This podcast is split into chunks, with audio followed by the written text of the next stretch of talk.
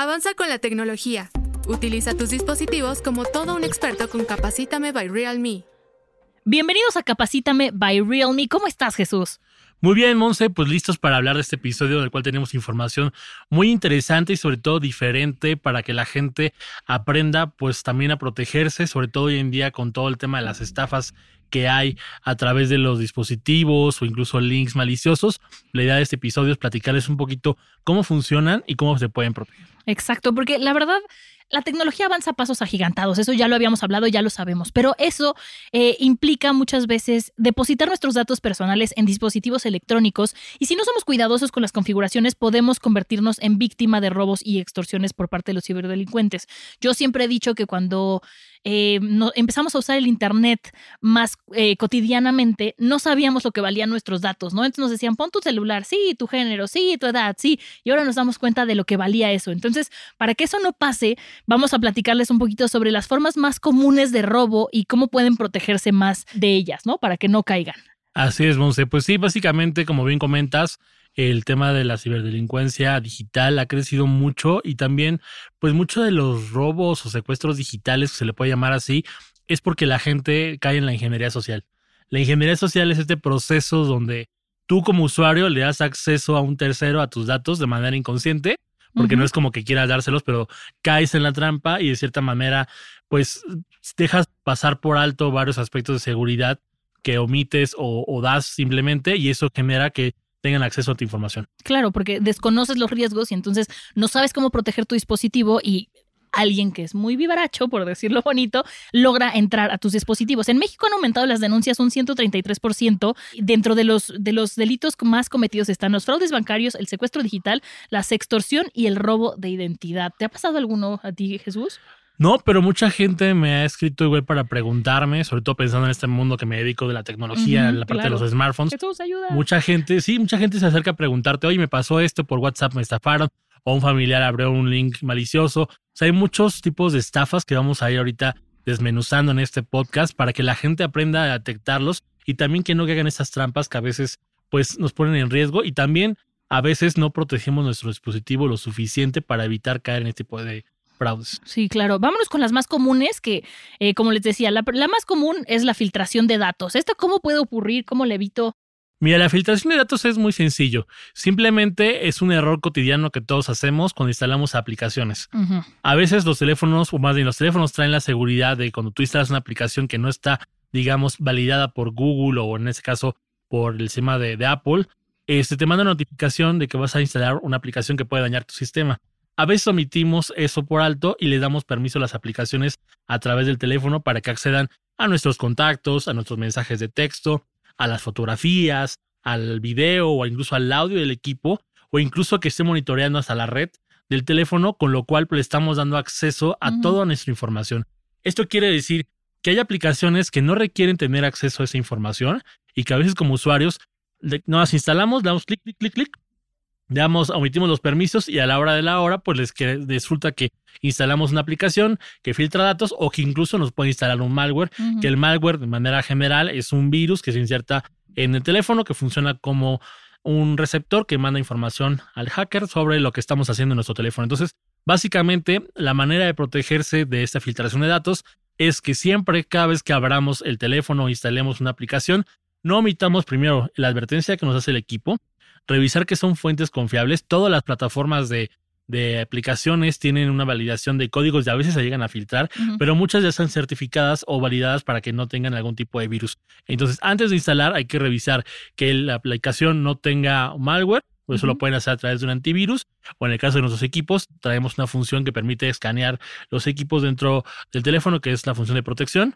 O bien también cuando tú instalas la aplicación, vea qué permiso les estás dando al teléfono. De manera que así vas a poder saber si, por ejemplo, es una app de edición de fotos, no tiene por qué pedirte información en tus contactos, ni acceder a tus micrófonos, ni acceder a tu Wi-Fi, porque Incluso realmente. pod- podrías, muchas veces las aplicaciones, perdón, para, para editar fotos te preguntan, eh, ¿dar acceso a determinadas fotos o a toda mi fotogalería? Exacto. Entonces, a veces por flojera, yo confieso, le das acceso a toda tu fotogalería y ahí estás dando más información de la que deberías dar. O incluso la geolocalización, que también, es importante.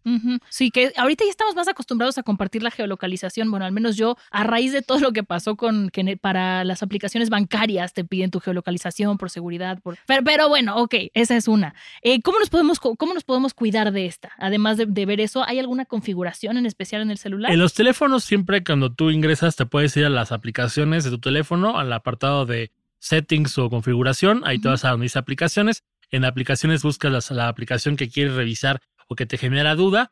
Y ahí vas a poder ver en la parte de permisos a qué le estás dando acceso. Ahí te va a aparecer si tienes acceso al, al micrófono, a la cámara, a los, a los contactos, a los mensajes de texto. Ahí vas a poder configurar y si hay algo que no te cuadre, pues lo puedes quitar el permiso y la mejor manera es, es borrar la información. La segunda es instalar algún antivirus, algunos hay gratuitos que pueden encontrar en las aplicaciones eh, de la tienda de aplicaciones, ahí pueden bajar cualquier antivirus o si su teléfono cuenta, en este caso como de los Realme, que sí traen un antivirus que permite analizar la información, vas a poder escanear todas las aplicaciones o los archivos que tienes para revisar que no tengas ningún malware o algún troyano dentro de tu equipo. Pero entonces es algo que trae el mismo eh, sistema operativo Android, esta cosa, no es algo, no es una app que tengas que bajar para limpiar tu celular. No, en el caso de Realme ya lo trae por default. Pero si no tienes esta aplicación, puedes bajar cualquier antivirus. Hay muchos muy buenos en, en la App Store que no te cuestan y que permiten analizar todo tu equipo y también revisar las conexiones de Wi-Fi, que también ese es otro, otro tema que vamos a hablar ahorita. Sí, vámonos antes con suplantación de red o, o hijacking, que le llaman también. ¿Qué es esto? Mira, este es un tema que me apasiona mucho y siempre a la gente le digo, normalmente tenemos la mala costumbre de querer siempre buscar señal o buscar conexión Wi-Fi. Vamos al aeropuerto, vamos al café, llegamos a casa de un amigo y nos conectamos a las redes Wi-Fi. Aquí lo que opera es que los hackers han usado redes falsas, se le llama el famoso Pineapple Wi-Fi, que es justo crear como una conexión falsa, donde hacen creer a la gente que es una red abierta y lo único que estás haciendo es que sí te vas a poder conectar a internet porque logran este, suplantar la identidad, pero todo lo que tú veas, abras, va a poder revisarlo en una computadora, toda esa información le va a llegar a este ciberdelincuente y va a poder tener acceso a tu información. Normalmente encontramos a veces redes públicas, pero muchas veces esas redes públicas también ya tienen configuraciones eh, de, de robo de datos. Entonces a veces te van a mandar, por ejemplo, hay configuraciones donde, por ejemplo, tú metes la Wi-Fi, te conecta y luego te manda o te redirige a una página. Y normalmente esa página puede ser que a lo mejor te aparezca como algún proveedor de internet, puede ser que te aparezca como la tienda que estás visitando y te pide que ingreses unos datos como correo o algo así, o incluso que mandes un mensaje de texto. El momento que lo haces, esta página lo que hace es suplantar la identidad, mandar tu información y te mete como una especie de virus con el cual ya te roba la información. Mm. Y entonces estás poniendo en riesgo. Una manera de prevenirlo es justo bajando eh, algún VPN. Ok. El VPN te va a ayudar, no es 100% vulnerable porque puede fallar, pero al menos va a evitar que el hacker pueda acceder más fácil a tu IP real y Ujú. de esta manera accesa- accesar a tu información. El IP es el número, digamos, por decirlo telefónico, si lo quieres llamar así, con el que te van a detectar tu equipo. Cada equipo tiene o cada red Wi-Fi o cada red de datos tiene un IP Ujú. única no se repite. Y esa red, pues generalmente si usas la original, el, la hacker va a tener acceso, se puede conectar remotamente y entonces acceder a tu información. Entonces lo recomendable siempre es ingresar a través de un VPN para que el VPN te ponga otra dirección y no sea tan fácil ubicarte en donde te encuentras. Entonces, en la parte de suplantación de identidad, a eso se le llama el conectarte a una red pública que pueda ser falsa, donde pueden extraer tu información. Ok, entonces estas redes que te dicen pon tu correo o ingresa con, tu, con tus redes sociales, o sea, ¿te están robando la identidad para mandar ellos la información? Exactamente, o sea, este- porque... me quedé, me, me quedé Porque a veces te piden que hagas el login Ajá. en tu red social, pero es como una, lo cual vamos a entrar más adelante, que es una estafa que se llama el phishing, que es como Ah, ok, su- ya es como creas, phishing. Ok. creas como una página falsa. y Entonces, al usar eso, metes tus datos, te, te permite activar tu red social, pero ya le diste acceso a más datos. Ok, ok, aguas por ahí. Y esta que es muy famosa eh, en estos últimos días, por desgracia, el secuestro digital y la sextorsión. ¿Qué es esto? El secuestro digital es un tema bien, bien amplio y puede ocurrir de mil maneras. Uno puede ocurrir a través de citas por internet, en donde a lo mejor yo me quedo de ver con una chica en un lugar y resulta que cuando llego alguien me toma mi teléfono y, tiene- y clona mi SIM. Al clonar mi SIM pasa su WhatsApp al, a otro teléfono y empieza a contactar a mis amigos y les empieza a hacer, pues, hacer por mí diciéndoles que yo necesito dinero, entonces me pasan una cuenta. O pueden hablar a tu casa diciendo que te tienen y como realmente te escriben el teléfono de la persona y te toman fotografías porque tú no te puedes mover, hacen un secuestro digital. Esa es como una manera, la principal. La segunda forma es cuando es de manera remota. Esto es cuando hacen lo mismo, acceden a tu información y pueden a, a través de tu WhatsApp a llamar a tus amigos para pedirles dinero o incluso a través de redes sociales con esta fraude del phishing. Pueden hacerse pasar por ti o crear un perfil falso, investigan más de ti. Por eso hay que tener mucho cuidado con lo que compartimos en las redes sociales, porque a veces compartimos de dónde estamos, la localización, las fotos y todo eso permite dar mucha información que es legible o leíble para, para el hacker y con eso puede ayudarte a tener una extorsión completa. Entonces, ese es otro aspecto. La otra es que te puedo mandar yo un link que puede ser un bit.ly o una URL acortada el cual a la hora de mandártelo a ti, tú le das clic y automáticamente al hacer clic o te manda que te inscribas en una página o te instala un programa o a través de una imagen te pueden poner un programa que a la hora que, te ocultes la imagen no se va a abrir. Tú decir, ay, no funciona la imagen, no puedo ver nada y lo único que estás haciendo es instalando un, este, un troyano que remotamente van a permitir accesar a tu información y de esta manera empezar el secuestro digital o la extorsión. La extorsión es justamente que acceden a tu fotogalería, toman tus videos para que tiene acceso al dispositivo y toda esa información te te, la, te dicen que la van a exponer o a tus redes sociales y van a y empiezan a postear en tu lugar. De hecho, hace tiempo, no sé si ustedes recordarán que luego en Facebook aparecía que la gente posteaba cosas muy raras como videos y la gente le daba a reproducir el video y se infectaba y se mandaba a su red de contactos. Sí. Es básicamente lo mismo. Ok, Al abrir el link, se infectaba a todos tus contactos, le llegaba el video y el, por ejemplo, tú que veías a tu amigo dices, qué raro que está posteando cosas raras.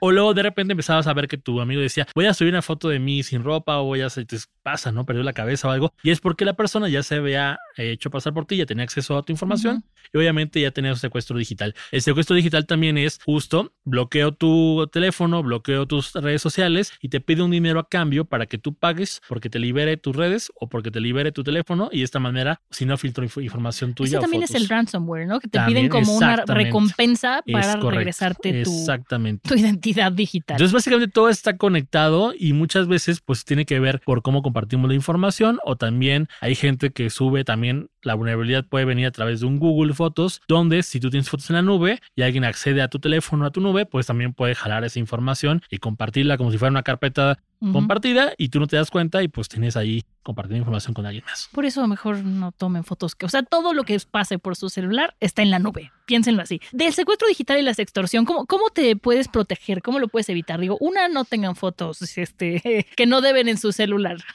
Uno, pues no enviar fotografías. Sí, pero acéptenlo de sí las tengo y ya. Sí, sí. O no mandar fotografías de preferencia, ¿no? Porque también ahí puede ser una forma de. Pero aunque no las manden, con que las tomen, ya están en la nube y ya. O sea. Exactamente. Básicamente hay dos maneras. Uno, evitar abrir URLs acortados. Hay manera de verificarlo y si quieren después les paso la liga donde pueden verificar eh, dónde están, cómo, cómo ver la información que trae un URL acortado. De esa manera vas a poder ver qué información trae y no caer en, el secuestro. Como esta, ¿no? Que mandaban de soy el CEO de Amazon y estoy buscando a alguien de tu perfil para pagarte 50 mil pesos diarios. Solamente métete aquí. También apelar un poco al sentido común, ¿no? Ahí de if it's too good to be como pasaba como lo de te ganaste una camioneta y ahora dale el link a este enlace, mete tus datos y dabas toda tu información bancaria y te robaban. Lo peor era él, te ganaste una camioneta pero tienes que depositar 100 pesos para que se pueda generar el código de view, unas cosas así que decías, no, no, también en esas no caigan. Perdón, me acordé de mis experiencias. No, pero sí, básicamente, pero volvemos a lo mismo, Monse. Es parte de la ingeniería social uno piensa, gané, lo veo fácil y hago todos los trámites, pero realmente las cosas no funcionan así fáciles. Entonces, Primero, evitar abrir URLs acortadas, es una manera sencilla. Dos, siempre proteger nuestras redes con la verificación de dos pasos, vincularlo al teléfono que tenemos, ¿no? También una manera de proteger tu información, en este caso de WhatsApp, pues también tiene que ver mucho con el cifrado de la información. Y también, en el caso de que te lleguen a robar tu SIM, pues ponerle una contraseña a la SIM, hacer una SIM cifrada, de manera que de esta manera no van a poder clonarla, no van a poder duplicarla y no van a poder mandarlo. Y la verdad la gente no lo hace y es muy sencillo, solo tienes que irte a las configuraciones del teléfono, irte a la parte de seguridad, cifrado de SIM, le pones una contraseña y de esta manera, cuando alguien quiera pasar esa SIM a otro, le van a pedir una contraseña. Incluso si vas a un proveedor de telefonía, ¿no? Te va a pedir que les la contraseña para que pueda cambiarte el chip, pero es básicamente la seguridad. Entonces, básicamente es como puedes protegerte. También, obviamente, una manera de la extorsión también tiene que ver con el espionaje a través de la cámara. Ok. O sea, si alguien. Entonces sí es cierto que nos Sí, observa. Claro. Hay aplicaciones que te Mm. permiten. Ahora ya si te das cuenta, muchos teléfonos, incluyendo los nuestros, y ya creo que muchos, la mayoría, eh, a la hora que tienes activada la cámara o el micrófono, te aparece un iconito arriba. Sí. Eso es una manera que se hizo para poder avisar al usuario que alguien lo está espiando o que hay una aplicación que está teniendo acceso a su, a su cámara, ¿no? Entonces, si usted de repente está en su casa y ve que se prende la cámara de la nada, aguas porque seguramente Tema. alguien lo está espiando. Pero eso, eso sucede porque volvemos a lo mismo. Abrimos una URL, abrimos un archivo, descargamos algo- que realmente va a hacer que le demos acceso a este troyano que se Ujú. inserta en el teléfono y así van a poder saber todo lo que hacemos, con quién hablamos y también tomarnos fotografías cuando no estemos pues, con el teléfono. Una duda, a ver, aquí ya me voy a poner como abogado del diablo, pero cuando alguien tiene acceso a nuestra cámara es porque alguien nos quiere hacer mal o si tienen acceso a nuestra cámara y nuestras conversaciones, las aplicaciones, como cuando de repente yo hablo de que quiero volar a Guadalajara y acto seguido me aparecen este, vuelos baratos a Guadalajara. ¿Eso es planeado o es una, una casualidad que ya nosotros asociamos? No, básicamente todo, y lo han dicho las grandes corporaciones como Google o Apple, realmente todo el tiempo nos escuchan. De hecho, si tú te vas a la configuración de tu cuenta de Google, Sí. en la parte de seguridad vas a poder ah, de- desactivar las, digamos, eh, la escucha de teléfono Ujú. porque vas a decir que no te escuche el teléfono tus conversaciones, porque realmente si dejas el asistente de Google o Siri o el que tengas, todo el tiempo está escuchando la información. Pero si Ujú. tú te vas a la configuración de Google, a la parte de seguridad y ya desapagas eso, vas a dejar que tu teléfono deje de escucharte. La otra es que también te va a aparecer todo el historial de todo lo que has De platicado o cosas que te interesan. y es bien curioso encontrar toda tu información de todo lo que has buscado, todo lo que has hablado. Bórrame el Y- recuerdo de ese amargo amor, ¿no? Exactamente. Y es justo eso, ¿no? Que realmente las aplicaciones sí escuchan a los usuarios, pero volvemos a lo mismo. Si nosotros no tenemos la manía de revisar el teléfono, ¿a qué le estamos dando permiso? Yo la verdad soy muy toqui y el tema de ciberseguridad me encanta y siempre lo hablo constantemente. Hay muchas maneras de protegernos, pero y es bien sencillo y no es nada difícil configurarlo, pero a veces pasamos por alto, decimos, ay, no, qué flojera, no creo que me pasa. Y la verdad es que no sabemos cuánta gente le ha pasado que le han duplicado la cuenta y luego dicen, es que tengo una, un clon. Pues sí, pues dice información. También el, el- el- la doble autentificación, ¿no? La autentificación de dos pasos. Yo esa la tengo en mis cuentas de videojuegos. Debería tenerla en la de mi correo, pero la tengo en las de videojuegos, que es que te pide que doble, o sea que, por ejemplo, si yo trato de entrar a mi Gmail, me pide mi contraseña normal y además me pide en una aplicación que descargué que meta un código que me manda a mí solamente en ese momento, ¿no? Como para checar que sí sea yo. Esa sería una recomendación que podría yo hacerles también para que cuiden su información. ¿Tú Exactamente. qué opinas de esta? de La autentificación además es la más segura y más si lo tienes vinculado a tu teléfono, porque a veces te notifica que alguien entró tu- a, tu, a tu ubicación o a tu red social, lo que sea, y te pide que mandes una contraseña segura que te llegue al teléfono. O incluso en el caso de Google, te aparece un número, te dice, ¿usted se conectó? Sí, y te aparece un número que realmente es el que estás viendo en la pantalla. Entonces, si tienes el teléfono, pues obviamente vas a poder desbloquearlo. Si es alguien que no tiene el teléfono, no va a poder acceder. Claro, claro. El, el siguiente es el que a mí me parece el más peligroso actualmente, que es el robo de identidad. Todos son peligrosos, pero el robo de identidad creo que ha sonado mucho estos últimos días. El robo de identidad es uno de los fraudes más grandes porque hoy en día, gracias al robo de identidad, eh, pues mucha gente ha perdido todo su dinero, ¿no? Sí. Y no solamente su dinero, ha perdido hasta más cosas por este tema de, de- de filtración de datos que tiene que ver justo con esa parte. Y tiene que ver en la parte de tres aspectos que pueden ocurrir a la manera de hacer un fraude. Existen tres métodos. Uno que es el smishing, que es con mensajes de texto. El phishing, que tiene que ver con páginas falsas creadas por internet. Y el cuarto, que es el, o el, El tercero, el tercero, perdón. El tercero, que es el spoofing, que tiene que ver con las llamadas telefónicas. Son tres maneras de, de, de robar tu información de manera muy sencilla, como dice a través de la ingeniería social. Vamos, si quieres, desmenuzando las Monse. Sí, sí, sí. El smishing es como el ejemplo de la camioneta o el ejemplo que comentabas hace rato, ¿no? Te llega un mensaje de texto que aparentemente dice ser el banco o que alguien ganaste un premio y te pone un link. Tú normalmente lo, lo, lo, lo vinculas, le das clic, te manda a la página, llenas la información y ahí le estás entregando de manera directa tus datos bancarios Ujú. porque a veces te ponen como un formulario, hacen pensar que es una página real, ¿no? Donde te piden tu número de usuario, tu cuenta, o incluso puede ser como la página del banco que te pueden mandar un mensaje de texto donde o te dicen también que te acaban de hacer un encargo y tienes que reportarlo, que te metes a tal número y te van a pedir un número de verificación, te van a decir que te va a llegar un código, pero ese código lo único que va a hacer es el código de WhatsApp que quieren dar de alta en tu cuenta. O sea, les le- estás dando la llave de tu casa. Y están a tu casa y de esa manera te van a, a robar. Voy a contar la estafa cómo funciona realmente completa, incorporando la parte del smishing y Ajá. la parte del spoofing. ¿Cómo seleccionan a la gente? Porque la gente dice, ah, pues ¿cómo saben de mí? Normalmente estos ciberdelincuentes estudian a sus víctimas, estudian la información, ven de dónde, qué banco tienen, incluso a veces a los mismos bancos pueden llegar a pasar información, por así decirlo. Y ya que tienen esa información, lo que hacen es hacer una primera llamada. Primer te, contacto. dice, te dicen, no, hola Monza, ¿cómo estás? Este tal lo del banco fulano de tal. Es acabo de ver que estás haciendo movimientos y tú dices, no, ¿cómo el movimiento? Estoy en mi casa, ¿no? Te va a llegar un código. Este, te va a pedir un código que te va a llegar, dime qué código te aparece. Y tú como estás en el nervio, entras en crisis, es muy digo que es un bloqueo que te genera obviamente saber que te están robando tu dinero y lo quieres resolverlo. Entonces, no te fijas que cuando llega ahí, pues aparece la verificación de WhatsApp, por ejemplo. Y entonces ahí ya te roban la información, y luego te piden más datos de seguridad, ¿no? Y te hacen la llamada, después te dicen que van a hacerte un mensaje, te llega un mensaje de WhatsApp del, estafador, porque es un grupo de personas que sí, sí, sí, son profesionales, son profesionales. Uno hace la llamada, otro hace el mensaje de WhatsApp, te llega el mensaje de WhatsApp y con el mensaje de WhatsApp te empiezan a pedir que pasen tu información bancaria y te va a llegar un mensaje de verificación, con, dime el código, ponme por ahí tus datos, esto y posteriormente al poco tiempo ya tienen tu información, haces una siguiente llamada donde el banco habla supuestamente, incluso te dicen que marques, el número parece que realmente es del banco, hasta te ponen la, grabadora que te dice, este, hola, veniendo del banco, el número y presiona el 1, presionas todo y dices, todo tiene sentido, hasta que te empiezan a hacer la entrevista y empiezas a dar toda tu información. En el momento que haces información, pues ya te hackearon y entonces al pocos minutos vas a ver que tu cuenta ya tiene cargos reales, y entonces dices, ¿cómo? ¿Qué pasó? Se acaba de hablar al banco. Sí. Y es porque justo le diste todos estos pasos. Pero todo empieza a través de una llamada, luego te mandan mensaje de texto, luego te roban tu cuenta de WhatsApp, luego te contactan a través de WhatsApp y todo aparentemente parece ser real. Entonces es una manera de esta estafa. En el caso del phishing, el phishing llega a través de correo electrónico. Tú como usuario te dice un, te llega un mensaje de que necesitamos hacer un ajuste en tu cuenta, necesitamos que cambies tu, tu, formato de seguridad y tú ves el mail y aparentemente parece que es del banco, das clic a la imagen, te manda a una página web que aparentemente es igual a la del banco, metes tu información bancaria, cuentas, pero todo eso es un keylogger. El keylogger que hace es que registra todas las contraseñas que tú ingresas en esa página, le llega a través de un correo al hacker y el hacker dice, Monse tiene esta cuenta con número tal y tiene esta contraseña con número tal y entonces gracias Monse porque ahora voy a tener acceso a tu dinero.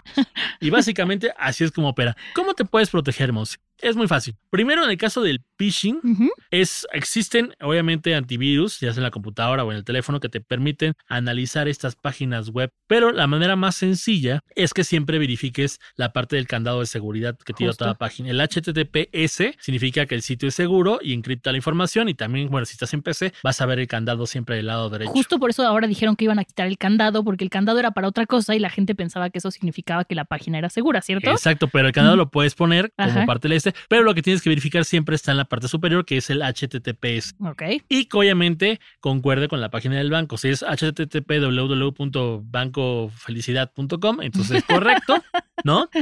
Pero si aparece, por ejemplo, http xxms.banco.net.do, también dúdale, ¿no? Ahí ya no es el banco porque no es la página oficial del banco. Exacto. Entonces, generalmente el phishing usan páginas alternas que no tienen la URL correcta y ahí te vas a dar cuenta porque incluso ya la, con la URL incorrecta no te aparece el canal de seguridad y también va a aparecer otra, otra, otra dirección que no es la que debería aparecer. No, claro, y también, por ejemplo, si es si nuestro banco ficticio es Banco de la Felicidad, ¿no? Ahí tenemos nuestro dinero. Si es Banco de la Felicidad 1.com, ahí ya no. Tiene que ser el nombre eh, como es tal cual, no es este 1, 2, este con espacios, no, tiene que ser literalmente. O sea, ahí la mejor recomendación siempre que les llegue en un correo electrónico que sea a partir del banco, uno, el banco nunca te manda correos derivados a tu crédito o te manda algún tipo de información que tengas que compartirles, no lo hace. Entonces, no lo, no lo, primera advertencia, no lo hagan. Dos, revisen esta parte de la seguridad que comentábamos y también a través del navegador existen páginas o, bueno, antivirus que analizan las páginas con, con códigos maliciosos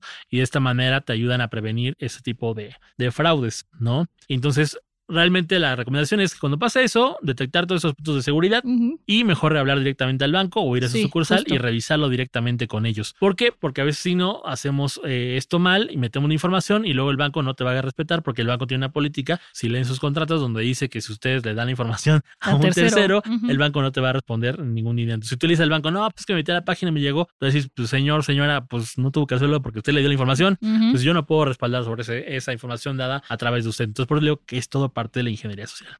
Me parece un tema súper complicado y delicado. Hubo el caso de una actriz muy famosa que le vaciaron su cuenta de ahorros y decían es que el banco debería responder y el banco decía es que yo no puedo este, opinar justo eso. Si le das información a terceros, ¿cómo te puedo respaldar? Y muchas veces no sabemos esto nosotros como usuarios. Entonces por eso es importante sí leer y activar todos los candados que se pueda. Ahora, hablando de víctimas de violencia digital, el 60% de los reportes recibidos a nivel general en la Unión de Policía Cibernética son realizados por mujeres. ¿Tú crees que sí hay alguna cosa que vulnere más? Porque muchas de estas estafas siempre te abordan desde la parte emocional y a veces siento que las mujeres caemos un poco más fácil, ¿no? Pues hay muchas formas de estafas que agreden a las mujeres directamente. Como te decía, hay más acciones hacia la mujer, por ejemplo, en el caso de los perfiles de, redes sociales, que clonan a las mujeres y que luego las venden con sexo servicio. Ah, claro, sí. Que, por ejemplo, que tienen como OnlyFans, obviamente mi página exquisita de tal cosa.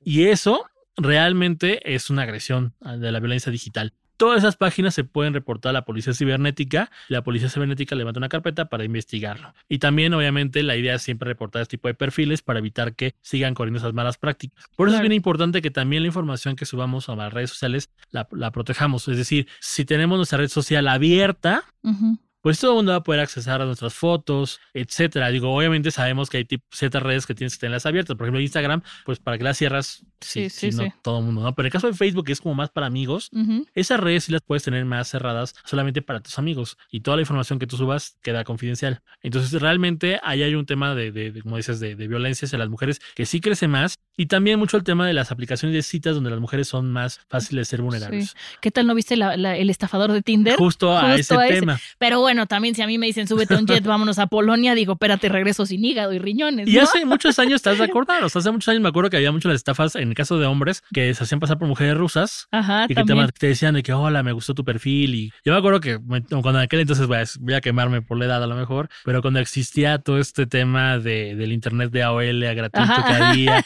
y la Los discos que te daban. y todo eso que te, que te conectaba a esas redes, me acuerdo que luego te contactaban a través de esos sitios y te decían, este, oye, soy fulanita de tal, me encantó tu foto y tu perfil, quiero platicar contigo y mándame dinero porque quiero ir a verte. Y la gente la daba dinero. y, resulta que ya ubicabas la IP y estaba el tipo en Ucrania o en, o en Uganda o Pero te digo, éramos muy inocentes en esa época, no veíamos el alcance que podían tener con los datos que estábamos dando, que según nosotros pues, solamente es mi correo, solamente es mi edad, solamente es... Y bueno, ya si ya depositabas, pues ya eso ya es otro nivel. De, y hoy en día es más peligroso porque también ahora hay que tener cuidados incluso, Monse, con las plataformas de pagos. Sí, uy, sí. NFC específicamente. NFC y también los datos biométricos.